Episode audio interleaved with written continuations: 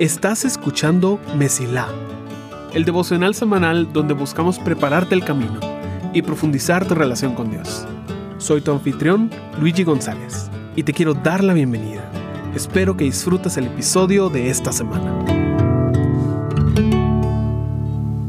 Estoy emocionado porque estamos a dos días de Nochebuena, a dos días de celebrar el nacimiento del Salvador. Y como sabes, hemos estado haciendo un recorrido algo inusual sobre la historia de Navidad. Hablamos del silencio de 500 años, del prólogo del nacimiento de Jesús y los 30 años que pasaron antes de empezar su ministerio. Hoy también tenemos un momento inusual que no esperas que se toque en diciembre. Sin embargo, tiene una relación profunda que podrás ver en unos minutos. Así que como siempre, aprecio tu paciencia. Iniciemos el episodio de hoy. Hay momentos que están repletos de significado. Momentos que parecen durar tan poco en comparación a la importancia que tienen sobre nuestras vidas. El nacimiento de Jesús es un momento que partió la historia en dos. Pero hoy te quiero hablar de un momento más adelante. Este momento llena ese nacimiento de propósito y nos permite ver el corazón de Dios hacia nosotros de la forma más inesperada. Te quiero hablar del desierto y las tentaciones que Jesús, que ese niño en el pesebre, llegó a enfrentar. Cuando cumplió 30 años, el bebé que tú miras en el nacimiento y que celebraremos en dos días se fue al desierto por guianza del Espíritu Santo. Después de hacer un ayuno de 40 días, él fue visitado por el diablo, quien le presentó tres tentaciones. Primero, le dijo que si realmente era el Hijo de Dios, que convirtiera las piedras en pan para satisfacer sus necesidades. Jesús se rehusó porque más importante era seguir la voz de Dios que sus necesidades físicas. Segundo, le dijo que si realmente era el Hijo de Dios, que se tirara del punto más alto de Jerusalén para que lo recogieran los ángeles y todos pudieran reconocer al enviado de Dios. Jesús se rehusó, porque más importante era obedecer a Dios que recibir la aprobación de todos. Tercero, fue la tentación más fuerte. Déjame leértela en Mateo 4, del 8 al 11. Dice, luego el diablo lo llevó a la cima de una montaña muy alta y le mostró todos los reinos del mundo y la gloria que hay en ellos. Te daré todo esto, dijo, si te arrodillas y me adoras. Vete de aquí, Satanás, le dijo Jesús porque las escrituras dicen, adora al Señor tu Dios y sírvele únicamente a Él. Entonces el diablo se fue y llegaron ángeles a cuidar a Jesús. Al leerlo así, puede parecer no muy importante, puede parecer hasta, hasta trillado.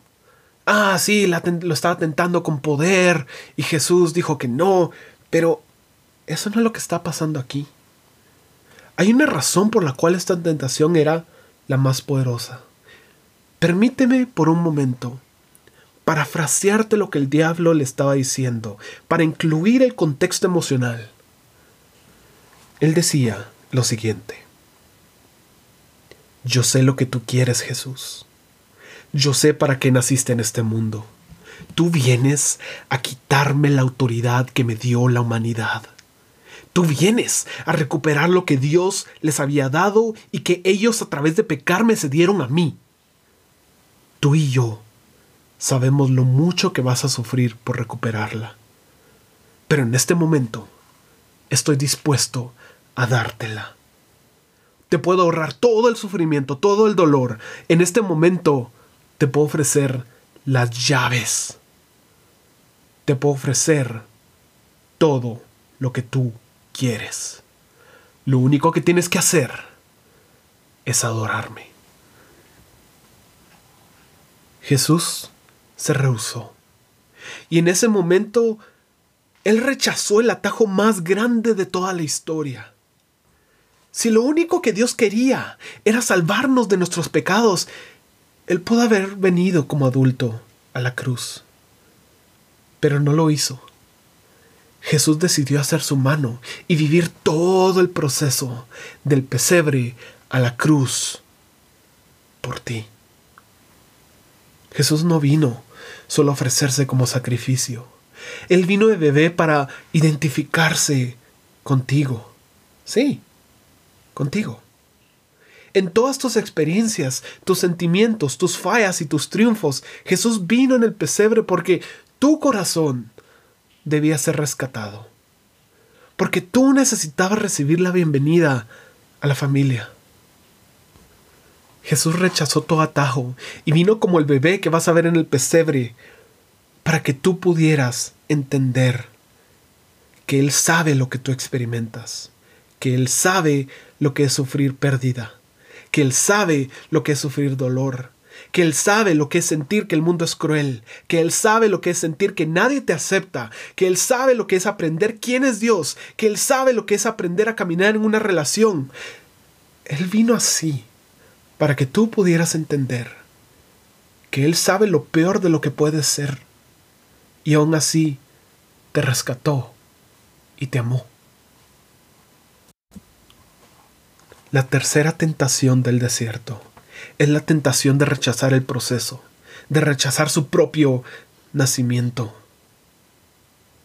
Hay un término teológico llamado kenosis, que significa vaciarse en griego y lo utilizamos para describir lo que Jesús hizo al vaciarse de sus atributos divinos y entrar en la historia de la humanidad. Eso es lo que hizo al nacer. Eso es lo que vamos a celebrar en dos días y la razón por la cual tú hoy puedes llamarte hijo e hija de Dios. El término se encuentra en Filipenses 2, 6 al 8 y dice, aunque era Dios, no consideró que el ser igual a Dios fuera algo a lo cual aferrarse. En cambio, renunció a sus privilegios divinos, adaptó la humilde posición de un esclavo y nació como un ser humano. Cuando apareció en forma de hombre, se humilló a sí mismo en obediencia a Dios y murió en una cruz como morían los criminales. Jesús decidió vaciarse para llenarte a ti. Cuando tú veas al bebé en ese pesebre, cuando veas lo indefenso, lo desprotegido, tú debes entender que lo hizo por ti, para defenderte, para protegerte, para rescatarte, para amarte. Por eso la Navidad es tan especial. Por eso celebramos su nacimiento. Por eso nos alegramos en esta temporada, porque Jesús rechazó el atajo al resultado y decidió vivir el proceso junto con nosotros, porque nuestro Rey entiende y aún así decidió vivir esta vida y ahora nos acompaña cada uno de nosotros en nuestro día a día. Así que en esta temporada, Sonríe, celebra, porque no estás solo, porque un rey lo dejó todo por ti, porque Él vino para identificarse contigo, no solo para salvarte de tus pecados, sino para ganarse tu corazón, porque Jesús se vació para poderte llenar. Verdaderamente espero que tengas una Navidad hermosa y llena de gozo. Deseo que en estas fechas seas lleno del amor que Dios tiene por ti y que tu camino se mantenga siempre despejado. Gracias por escuchar este episodio de Mesila. Si quieres recibir notificaciones de nuevos episodios, asegúrate de suscribirte al canal de YouTube o darle like a la página en Facebook. Apreciamos tus comentarios y oraciones. Gracias por ser parte de Mesila.